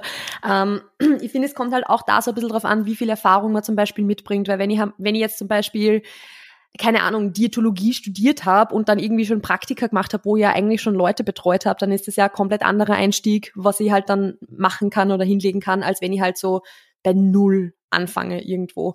Und da kann es halt dann sicher auch höherpreisig einsteigen als jemand, der halt so komplett bei Null startet. Ähm, man wird wahrscheinlich bei den ersten Clients, die man so ein bisschen hat, zu wenig verlangen, aber das ist halt sowas, wo man halt dann auch, also die ersten Clients, die sind ja, an, an die ist ja nicht der Anspruch gestellt, dass man von denen jetzt leben kann, sondern da geht es ums Erfahrungssammeln, da geht es ums Workflows finden und diese Dinge. Ähm, und da geht's eh, also da finde ich, da muss man eh einen Preis wählen, wo man halt für sich selber sagen kann, okay, da, das kann ich vertreten, dass ich den verlange. Weil natürlich, wenn, wenn ich jetzt so von außen herkomme und sage, okay, unter 150 Euro würde ich auf keinen Fall ein Coaching verkaufen. Selbst 150 Euro ist wirklich noch sehr, sehr, sehr günstig, wenn man sich so einfach den Durchschnitt ein bisschen anschaut, ähm, dann kann es halt trotzdem sein, dass eine Person halt sagt, okay, aber ich fange gerade erst an, ich würde mir nie trauen, das, diese 150 Euro überhaupt in den Mund zu nehmen, so, dass ich halt überhaupt das, hinter diesem Preis kann ich noch nicht stehen. Und das bringt halt dann nichts, wenn ihr zu der Person sagt, ja, verlang mindestens 150 Euro im Monat für dein Coaching, wenn die halt das nicht selbstbewusst dann in einem so einem Erstgespräch oder so dann sagen kann, dass das Coaching 150 Euro kostet, weil wenn du nicht selbstbewusst hinter deinem Preis stehen kannst, warum sollte dann die Person, die, die, der dieser Preis quasi vorgeschlagen wird, warum sollte dann die sagen, ja, also bin ich jetzt mehr als bereit, das zu zahlen, so mehr oder weniger, weil, keine Ahnung, also wenn du das nicht selbstbewusst rüberbringst, ist das halt ein Problem. Und drum würde ich halt da irgendwo so ein bisschen schauen, okay, von jetzt so von der Empfehlung her würde ich unter 150, wie gesagt, nicht unbedingt anfangen. Ähm, aber wenn du halt sagst, okay, ich fühle mich jetzt aber aktuell mit 100 Euro wohl und das ist was, da kann, das kann ich, da kann ich dahinter stehen und das sage ich selbstbewusst in so einem Gespräch, dass ich jetzt 100 Euro für dieses Coaching verlange, dann kostet dieses Coaching für diese Person halt 100 Euro. Und bei der nächsten Person traust dich dann schon 120 Euro sagen. Also das ist ja so, was man wächst. Also gerade zu Beginn ist die Lernkurve als Coach ja so, schon sehr, sehr steil, würde ich jetzt einmal sagen. Einfach, wie man jetzt mit den Leuten umgeht und so. Und da kann man halt wirklich schon so von einer Person zur nächsten sagen, passt, hey, ich verlange jetzt 20 Euro mehr oder sowas was ich jetzt gemacht habe, was äh, zum Thema, also so zum äh, Thema Preisanstieg, ich habe die Preise meiner Bestandskunden nie erhöht. Also das ist sowas, weil ich von Anfang an das Versprechen gegeben habe, jeder Preis wird nicht mehr. Außer wo ich von 2020 auf 2021 den Switch gehabt habe, dass ich dann äh, Umsatzsteuer quasi auf die Rechnungen draufschreiben müssen hätte, weil dann hätte ich ja noch 20 Prozent weniger kriegt. Und da habe ich halt schon schon zu die Leute gesagt, so hey, diese 20 Prozent, die halt Umsatzsteuer dazukommen, die trägst halt jetzt du, weil ich ich, ich weiß sonst nicht, wo ich die Kapazitäten hernehmen soll, zu zahlen, das geht halt nicht. Und das ist das Einzige, wo ich bei Bestandskunden den Preis erhöht habe, aber auch nur bei denen, die wirklich von Anfang an oder halt ich sage jetzt einmal in der, in der Anfangsphase schon gekommen sind, weil die, die halt kurz vor diesem Jahreswechsel dazukommen sind, da war das eh schon mit inbegriffen. Da habe ich eh schon gesagt, okay, die zahlen mehr, aber ich muss halt ab, ab nächstem Jahr auch Umsatzsteuer abgeben und deshalb zahlen die halt mehr. Und drum, also ansonsten, ich würde bei Bestandskunden wirklich, also tatsächlich nicht erhöhen. Außer in in so Fällen wie, okay, äh, es ist wirklich ein saugünstiges Coaching und wir haben äh, sauhohe Inflation und du kannst dir dein, dein Leben nicht mehr leisten, okay, dann gehst halt um 20 Euro hoch pro Monat oder so. Aber ich würde jetzt nie zum Beispiel sagen, okay, du bist meine erste Kundin, hast 70 Euro bezahlt oder sowas und du musst jetzt 200 Euro zahlen, so wie alle anderen auch. Also das finde ich halt ein bisschen, muss jeder für sich selbst verantworten können, keine Frage. Ähm, würde ich aber jetzt zum Beispiel halt nicht machen und habe ich auch nicht gemacht und ich bin auch gut gefahren damit so. Mhm. Mhm. Okay. Ich hoffe, das beantwortet die Frage, weil ich habe jetzt eigentlich nur so beim Mindestpreis so ein bisschen, ein bisschen ja, ange doch, angesetzt, aber. Ja, ich glaube, man muss da auch irgendwie so ein bisschen das für sich finden, so. Also erstens dieses Selbstbewusste. Ich, ich hatte, damals habe ich so ein Business Coaching gemacht schon und da war für mich auch, ich konnte nicht hinter dem Preis stehen, wo er gesagt hat, mach das. Und das mhm. war für mich, das auszusprechen, das haben die Leute dann bestimmt gemerkt. So mittlerweile, mhm. wenn jetzt jemand zu mir kommt, ja, ich kann mir nur 100 Euro leisten, dann sage ich, ja, mhm. funktioniert aber leider nicht, weil die Betreuung, die ich dir gebe, ist halt in dem Maß nicht möglich dann so. Ja, das funktioniert einfach nicht. Ähm, und du willst ja auch deine Kunden gut betreuen. Du willst ja nicht, keine Ahnung, 500 Leute für 80 Euro haben. Also ist auch nicht immer gut. Das stimmt. Ja. Hattet ihr das schon mal, ihr habt das schon mal gehabt, dass jemand sagt, okay, das kann er sich nicht leisten oder will er sich nicht leisten, keine Ahnung, und möchte dafür irgendwie so ein Coaching mit Abstrichen, das heißt so nur die Hälfte von der Leistung oder so. Also ich habe da immer Nein gesagt, weil das Ding ist, es hängt, im Endeffekt bleibt es an dir hängen, so du machst dann irgendwie nur der halbe Arbeit, im Endeffekt machst du dann wahrscheinlich aber eh mehr als wirklich nur die Hälfte, weil ich kann den nicht halbherzig betreuen. Ja. Das geht nicht. Ja, das habe ich auch schon gehabt, den, den Fall, dass wer gefragt hat, so, okay, können wir nicht vielleicht nur alle zwei Wochen ein Check-in machen oder so und dafür zahle ich da halt weniger oder sowas. Und da habe ich halt dann auch gesagt, das bringt halt gar nichts, weil im Endeffekt erzählst du mir dann von zwei Wochen, was ja. in diesen zwei Wochen passiert ist, dann ist der Check-in eh schon doppelt so lang und du schickst mir ja trotzdem alle Trainingsvideos von diesen zwei Wochen durch. Also es ist ja für mich dieselbe Arbeit, ob es jetzt einmal pro Woche oder auf alle zwei Wochen machst, macht ja keinen Unterschied. Es ist trotzdem dieselbe Arbeit. Das ist zum Beispiel sowas, was ich auch dann nicht gemacht habe. Was ich aber schon gemacht habe mit Leuten, ist zum Beispiel jetzt zum Ende hin von einem Coaching-Prozess, wenn wir sowieso gesagt haben, hey, du wirst jetzt sowieso bald ins Selbstcoaching gehen und dann vielleicht zufällig kommt noch irgendwie äh, äh, finanzielle Hürde dazu, dass ich dann gesagt habe, passt, dann machen wir halt 150 statt 200 oder was auch immer halt dann der Preis gerade war. Du schickst mir nur alle zwei Wochen ein Check-in, weil okay, gut, bei dir weiß ich, dass, dass das eh passt und dass du mir dann kann 30 Minuten Check-in schickst oder so. Und drum, also ich finde, man kann es, gerade wenn es in einer bestehenden Zusammenarbeit ist, kann man das eh von der Person abhängig machen. Also ich habe auch schon Einzelfälle gehabt, wo ich wirklich gesagt habe, hey, ich arbeite so gern zusammen mit dir und die, die Person geht aber, keine Ahnung, durch eine Scheidung und, und hat halt jetzt voll die Geldprobleme. Ich habe dann auch schon angeboten zu sagen, hey, machen wir die nächsten drei Monate gratis und dann schauen wir einfach, wo wir stehen. Haben, tatsächlich hat die Person, die es damals nicht angenommen, weil sie gesagt hat, sie kann das nicht annehmen, dass sie quasi gratis arbeite so. Aber das ist auch was, das sagt man dann ja eh von sich aus. Also das ist nichts, was man jetzt, finde ich, als Kunde verlangen darf, dass man sagt, ich gehe jetzt zu wem hin, weil das ist meine Freundin und die macht das jetzt gratis für mich, sondern das ist was, das muss halt dann von der Coach-Seite kommen. Äh, aber das geht halt auch erst nach einer längeren Zusammenarbeit, wenn ich halt weiß, okay, das, da, da, mit der Person will ich unbedingt weiter zusammenarbeiten, weil es einfach so cool ist, weil es so Spaß macht und so. Also ja, drum würde ich auch seltener machen dann. Voll. Sehe ich auch gleich. Da Hast du noch Fragen? Ich habe Ah, ja, ich habe noch eine. Ähm, würdest du das Coaching-Business von dir als oder jetzt von der Person unabhängig aufbauen oder mit der Person verknüpfen? Dass man jetzt zum Beispiel, ich glaube, das ist so gemeint, dass man jetzt zum Beispiel macht, okay, ich habe einen privaten Insta-Account und ich habe einen Insta-Account, wo ich jetzt, oder würdest das finde ich ja bei mir zum Beispiel schwer, das hatten wir als Thema so, ich will ja meine Journey auch zeigen und irgendwie gehört es zu mir dazu, dass ich Athletin bin und deswegen kommen die Leute ja auch. Mhm. Aber ich muss das ja auch irgendwie, ich kann jetzt nicht jeden Tag fünf Bilder mit Klaus posten, so. Und keine Ahnung, das ist halt auch irgendwo so, ja. Ja.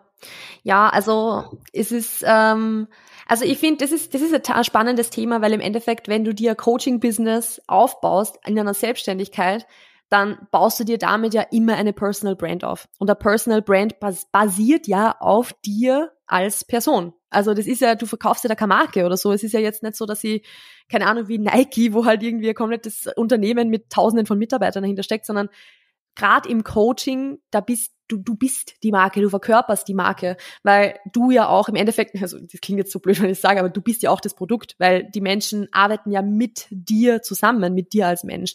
Und darum finde ich das schon immer super wichtig zu sagen, man, man kann schon die eigene Journey mitdokumentieren, man soll die Persönlichkeit zeigen, man, man darf das einfach auch auf seiner eigenen, auf die eigene Art und Weise auch einfach irgendwo machen. Weil ganz ehrlich, wenn das, wenn man das nicht machen würde, dann würde jeder Instagram-Account von jedem Coach gleich ausschauen. Was eh leider bis zu einem gewissen Grad auch tatsächlich der Fall ist. Ähm, aber das ist halt so, ich finde es schon wichtig, dass man, dass man das mit reinbringt und dass man so sich ein Personal Brand aufbaut. Aber man muss halt diese Grenze sehen von, okay, was poste ich jetzt gerade noch als Brand und als Unternehmen unter Anführungszeichen und was ist jetzt eigentlich schon nur noch privat so. Weil es ist halt trotzdem, man ist halt trotzdem ein Unternehmen, man ist halt trotzdem eine Brand und da kann man halt dann auch nicht zu viel super persönliches, privates reinbringen. Man kann schon theoretisch, aber da sind wir halt wieder so bei diesem Ding von, okay, eigentlich ist es jetzt nur irgendwie dieses, ich präsentiere mich selbst, ich zeige mich selber her. Da hat ja auch keiner mehr was davon und da braucht es, finde ich, so dieses, diesen Mittelweg und das ist zum Beispiel auch der Grund, warum ich eben meine, meine Business-Instagram-Accounts quasi habe und ich habe einen privaten Account auch, wo ich halt dann alle, keine Ahnung, sechs Monate, wenn ich Lust habe, irgendwas poste, einfach nur um zu posten, weil es mir wurscht ist, weil es um nichts geht. Und auf diesem Instagram-Kanal konsumiere ich auch Instagram-Content. Also ich konsumiere keinen Content zu Bodybuilding oder sonst irgendwas, weil er mir eben jetzt zum Beispiel auf meinem Haupt, also nicht Hauptaccount, aber auf meinem großen Account unter Anführungszeichen vorgeschlagen wird, sondern auf Instagram will ich halt eigentlich nur äh, Memes und Hundereels und sowas irgendwie konsumieren, weil es halt einfach also, weil ich es halt lustig finde. Das mache ich halt nur mit dem Privataccount dann. So. Also das ist so, ich finde es schon gut, das ein bisschen zu trennen, aber am Ende baut man sich ja trotzdem das Business als Personal Brand auch auf und das darf man auch zeigen, finde ich. Finde ich schon wichtig. Ja, ich glaube, viel ist halt auch so, wenn du jetzt was, keine Ahnung, Form-Updates postest und so, das bekommt halt, sage ich mal, mehr Likes in dem Sinne und vielleicht dahingehend mehr Aufmerksamkeit, wie wenn jetzt irgendeine Infografik kommt. So, würdest du da drauf setzen, dass man jetzt sagt, okay, Likes, ganz viele Likes oder, also ich habe zum Beispiel gemerkt, diese Infografiken werden super viel gespeichert und das kam super viel Feedback dazu. Und letztens hat mich auch jemand gefragt, du, wie ist denn das mit Wettkampfkosten? Was kommt denn auf einen zu? Habe ich durchgeschickt, ja, aufgelistet. Da kannst du alles nachschlagen und lesen so. Ähm, Würdest du da eher auf die Likes setzen oder würdest du sagen, bring qualitativ guten Content, mix halt mal was rein, ja, ein Form-Update so, ähm, so eine gute Mischung? Ich glaube, die Mischung macht's ja. ja. Also es ist so, ich finde, man darf wirklich auf Instagram Sachen posten und an diese einzelnen Posts unterschiedliche Erwartungshaltungen haben. Also im Sinne von, okay, diesen Post poste ich nicht, damit er viele Likes bekommt, sondern diesen Post poste ich, weil ich weiß, dass er oft gespeichert wird. Und dann ist halt das das Ziel für diesen Beitrag, dass er oft gespeichert wird. Oder wenn ich jetzt zum Beispiel sage, ich poste ein Reel, wo es mir hauptsächlich darum geht, dass es halt jetzt viel Reichweite bekommt oder sowas, wo es mir jetzt wurscht ist, ob das, warum das Reichweite kriegt, so mehr oder weniger, ob das jetzt ist, weil es einfach super viele Likes hat oder weil es super viele Kommentare hat, weil es so kontrovers ist oder keine Ahnung, sondern wo es mir einfach hauptsächlich um Reach geht. Oder dass ich halt sage, okay, ich poste einen Beitrag, wo es mir wurscht ist, wie es Engagement ist. Hauptsache die Leute klicken auf den Link in der Bio dann oder so. Also das ist halt sowas, das, da sind wir so ein bisschen im Thema Content-Strategie drinnen, dass ich halt wirklich sage, unterschiedliche Beiträge haben unterschiedliche Zwecke und nicht jeder Beitrag muss viele Likes bekommen. Nur weil ein Beitrag nicht viele Likes bekommt, heißt nicht, dass er schlechter Beitrag ist, sondern dass er halt einfach eine andere Art von Value irgendwo rüberbringt. Und das ist halt so, ein Form-Update von sich selber, irgendwie, wo man auch einfach eins, wo man auch gut ausschaut, wo man arg ausschaut. In der Prep sowieso, muss man auch dazu sagen. Ähm, oder auch jetzt Pärchenfotos, Hundefotos, es kriegt alles viele Likes. Aber da ist es halt so die Frage, okay, inwieweit vertrete ich halt damit die Message, die ich nach außen bringe, inwieweit vertrete ich damit meine Personal Brand auch irgendwo wieder ähm, und in, also ver vermarkte ich damit mein Coaching. Und das ist halt so, okay, vielleicht bis zu einem gewissen Grad, ja, dann go ahead, do it. So, drum sage ich auch Form-Updates oder sowas kann man sicher auf alle Fälle mit reinmischen. Ähm, aber wenn ich mir halt jetzt dann zum Beispiel nur auf die Likes versteift, dann fange ich halt an, Content zu posten, der halt einfach gut ankommt, ohne dass er jetzt wirklich an Sinn und Zweck hat. Und das ist ja eigentlich nicht das Ziel der Sache. Also drum auch hier, die, die Mischung macht's vielleicht so ein bisschen oder halt, was will ich halt bezwecken damit? Und wenn ich mir halt Gedanken drüber mache, was dieser Beitrag oder was das Ziel dieses Beitrags oder das Ziel meines Contents generell ist, dann kommt eh relativ gut raus, okay, ich möchte aber auch Anfragen bekommen oder ich möchte auch, dass die Leute Vertrauen zu mir aufbauen und das geht halt wahrscheinlich nicht nur, wenn ich Form-Updates poste, sondern wenn ich halt andere Sachen auch mit reinbringe. So. Kurz ein bisschen Beratung gemacht zwischendurch. Mach's gut. Perfekt. Yes. Susi, magst du noch? Ich will nicht, ich bin ich hätte eine, ja. durch. Fast. Ich hätte noch eine Frage und zwar, ähm, du hast ja jetzt noch, glaube zehn Fitnesskunden zum Betreuen, hast gesagt.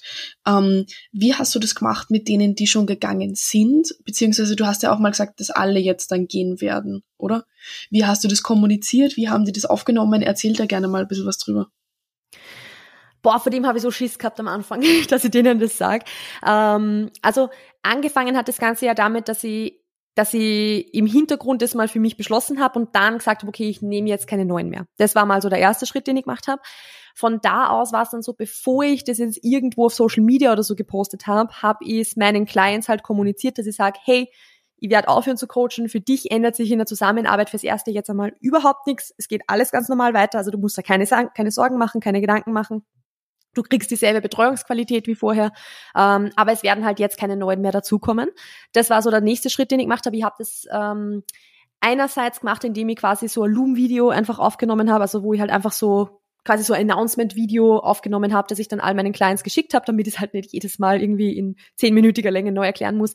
Und habe es dann aber bei jeder Person im Check-in nochmal angesprochen und habe gesagt, hey, hast du da irgendwelche Fragen dazu? Hast du irgendwelche Bedenken? Was nicht? Hast du, was? Ich habe einfach geredet mit den Leuten, so blöd gesagt. Ähm, und es ist eigentlich im Großen und Ganzen sehr gut aufgefasst worden. Also da haben auch eigentlich sehr viele Clients gesagt, ma, danke, dass du so offen kommunizierst und bin voll happy, dass ich noch angefangen habe bei dir im Coaching, weil jetzt könnte ich sonst nicht mehr und so. Also ähm, auch da war das Feedback wirklich sehr positiv.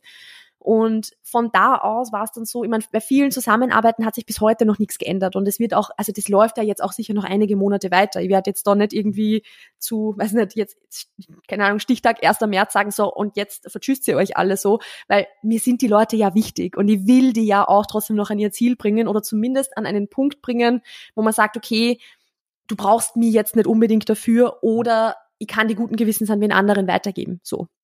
Also das ist einfach was, so habe ich es jetzt auch mit sehr vielen gemacht, dass wir halt gesagt haben, okay, ähm, ich entlasse die jetzt dann langsam mal in Selbstcoaching und wir haben schon so zum Ende vom Coaching-Prozess zum Beispiel so eine Art Mentoring draus gemacht, also dass ich gesagt habe, hey, die letzten vier Wochen oder sowas machen wir es in den Check-in so, dass du deine Woche reviewst und dann gleich sagst, wie du deine Entscheidungen jetzt treffen würdest und ich gebe dann einfach nur noch meinen Senf dazu und gib halt das Go oder nicht, damit die Leute halt anfangen, da selbstständiger zu denken und sich nicht nur darauf zu verlassen, was ich halt sage. Hat auch super funktioniert und sehr, sehr viele Leute schicke ich jetzt wirklich auch zu anderen Coaches einfach weiter. Also gerade die, wo so, sag jetzt mal, ein Aufbau oder sowas. Also die, das ist ein Prozess, der geht sowieso nur ewig weiter. Ob die den jetzt bei mir machen oder woanders, ist jetzt relativ egal und die schicke ich dann auch weiter. Ähm, und einige habe ich halt jetzt zum Beispiel noch, wo ich halt wirklich weiß, okay, das wird auch sicher noch einige Monate so bleiben und das passt aber auch für mich. Also denen gebe ich noch genau dieselbe Betreuungsqualität wie vor einem Jahr so. Ähm, und das ist ja für mich okay. Also es passt für mich auch, dass ich die Anzahl an Clients, die ich jetzt hab, noch hab. Weil jetzt ist es nicht mehr so dieses, okay, ich mache das Vollzeit und ich muss mir da voll Stress machen. Und das, das ist ja jetzt für mich alles viel entspannter. Weil es macht man keinen Stress mehr so, weil es halt auch, also natürlich auch, weil es irgendwo Ablaufdatum hat, ähm, aber weil es auch nicht mehr dasselbe Ausmaß ist, weil ob du jetzt zehn Leute betreust oder 35 Leute betreust, das ist halt, kann man halt nicht vergleichen. Und drum, also so habe ich das gemacht. Ähm, genau, ich glaube, recht viel mehr gibt's dazu eh nicht zu sagen. Ich habe einfach sehr offen und ehrlich immer kommuniziert. Ich habe den Leuten auch wirklich ehrlich gesagt, warum es so ist und wie es mir halt geht dabei und so. Und es ist sehr gut aufgenommen worden. Und dann, wie ich mit allen das abgeklärt gehabt habe, was als nächstes passiert, dann habe ich es erst auf Social Media und so weiter gepostet. Also ich wollte nicht, dass irgendwer sie vor den Kopf gestoßen fühlt oder so, weil ich das zuerst auf Social Media poste und dann erst mit Clients bespreche. Das wäre für die ein bisschen gemein gewesen. Ähm, sondern ich wollte einfach, dass alle wissen, was auf sie zukommt, äh, zu, zu, zu, zukommt, so, äh, was sie erwartet. Und das hat eigentlich super funktioniert. Also aber da echt, also ich weiß nicht, wie viele meiner Clients den Podcast hören, aber es ist wirklich, ich, ich muss da trotzdem nochmal sagen, ich habe einfach so coole und unkomplizierte Clients auch. Also ich kann mir vorstellen, wenn ich nicht das Klientel hätte, das ich habe, dass das vielleicht schwieriger wäre aber es haben einfach bei mir alle, es, die sind einfach so supportive und die finden alles so cool, was ich mache. Also das ist so, das ist halt voll schön und durch das, das hat's mir halt leichter gemacht, weil die unterstützen mir auch voll in dem. Also es haben alle gesagt, ma, voll cool und manche haben sogar gesagt, ma, das inspiriert mich voll und eine hat mir sogar geschrieben, sie hat jetzt ihren Job gekündigt, weil sie auch ja. in ihrem Job so unzufrieden war und das aber nicht wahrhaben wollte und dass ich jetzt was anderes mache, hat sie so inspiriert, dass sie jetzt auch endlich den Schritt gegangen ist. Wenn man auch denkt, Alter, geil. Ja. hat auch wieder was Positives dann. Ja, doch. Voll. Okay, Find cool. Dann haben wir, glaube ich, alle unsere Zuschauer, Zuhörerfragen geklärt. Yes. Ja, Magst schön. du, ja. Magst du denn, alles gut. Magst du denn abschließend noch was mitgeben, so wenn man jetzt sagt, okay, ich möchte ins Coaching-Business starten oder also so Grundsatz, so ein Ding, wo du sagst, okay, das ist wichtig, do it. Und natürlich, wo wir dich auch finden können, ja, wo die Leute dich finden können, ähm, wo sie dich vielleicht auch jetzt für Zukunft, wenn sie sagen, okay, ich möchte Online-Coach werden, ich kann dir helfen, da vielleicht auch gerne einmal, das ist jetzt dein, dein Ding. Let's go. Yay, Selbstwerbung. Ähm, ja, also am leichtesten eh auf Instagram einfach, also äh, mood.marketing, weil kommt von meinem Nachnamen mit Mut und so, ist ganz lustiges Wortspiel. Ich fühle mich zumindest lustig damit. Ähm, ja, kann man sie jederzeit einfach gerne melden. Also ich habe eigentlich äh, für eins zu eins Coachings so gut wie immer Kapazitäten oder zumindest innerhalb kürzester Zeit Kapazitäten. Das lasst sie gut machen. Ähm, Würde mir auf alle Fälle sehr freuen. Ich mache auch immer wieder mal Workshops oder so Einzelvorträge oder sowas, wo man dann einfach teilnehmen kann, sage ich jetzt mal, wo ich über genau diese Themen spreche. Also halt eh so Instagram Stories, Content Brainstorming, also alles, was so ein bisschen in die Richtung geht. Also da kann man gerne mal vorbeischauen, wenn man sich jetzt denkt, okay, weiß noch nicht, ob die Melli die richtige ist für mich. Da kriegt sie sehr viel mit von mir. Das ist ganz cool. Ähm, und ansonsten jetzt so, was es so zum Mitgeben noch gibt. Ich glaube, wir haben eh sehr viele, sehr viele Dinge gerade für so den Start ein bisschen gesagt, auf was man sich ein bisschen einstellen kann und so. Ähm, aber es ist halt wirklich vielleicht noch so als, als abschließender Punkt, ähm, man wird sie sowieso anscheißen. also es ist einfach scary und man, man, man macht sich in die Hose und es, es ist einfach ein großer Schritt, das zu machen, aber nur wenn man Angst hat davor, ist das kein Grund, das irgendwie nicht zu machen. Das gilt für alles. Das gilt äh, auch jetzt für, wenn ich sage, vielleicht ich möchte auf die Bühne gehen und habe aber Angst davor oder so. Ja, Angst alleine ist äh, muss nichts heißen, so man kann es trotzdem machen, ähm, weil ich glaube, es gibt so viele Leute, die eigentlich sehr, sehr gute Coaches wären, aber die sie halt irgendwie so zurückhalten lassen, weil sie Angst haben davor, das zu machen. Und das finde ich halt super schade, weil auch wenn wir jetzt in unserer Bubble immer wieder sagen, ja, es gibt schon so viele Coaches und so, es gibt immer noch zu wenig Coaches für das, für die Anzahl an Leute, die eigentlich Unterstützung bräuchten. Und, oder we zu wenig gute Coaches für die Anzahl an Leute, die Unterstützung bräuchten. Und drum, wenn ihr mit dem Gedanken spielt, probiert euch aus, macht es einfach einmal, weil selbst wenn es dann nix ist, dann lasst es halt wieder, so wie man es jetzt auch bei mir gesehen haben. Es hat trotzdem was gebracht, es war schon gut so, wie es ist. Und deshalb, ja, scheißt euch nicht so an. Guter Abschlusssatz. Yes. Okay, dann sagen wir danke, dass du dabei warst. Hat uns gefreut. Gerne, Und ich sag bis danke. bald. Wir sehen uns eh wieder mal. Yes. Teilt die Episode, liked sie und wenn jemand da das Thema hat, gerne weiterleiten. Super. Guter Abschluss. Strukturierter, schöner Abschluss, danke. Yes. Bis zum nächsten Mal. Ciao. Ciao.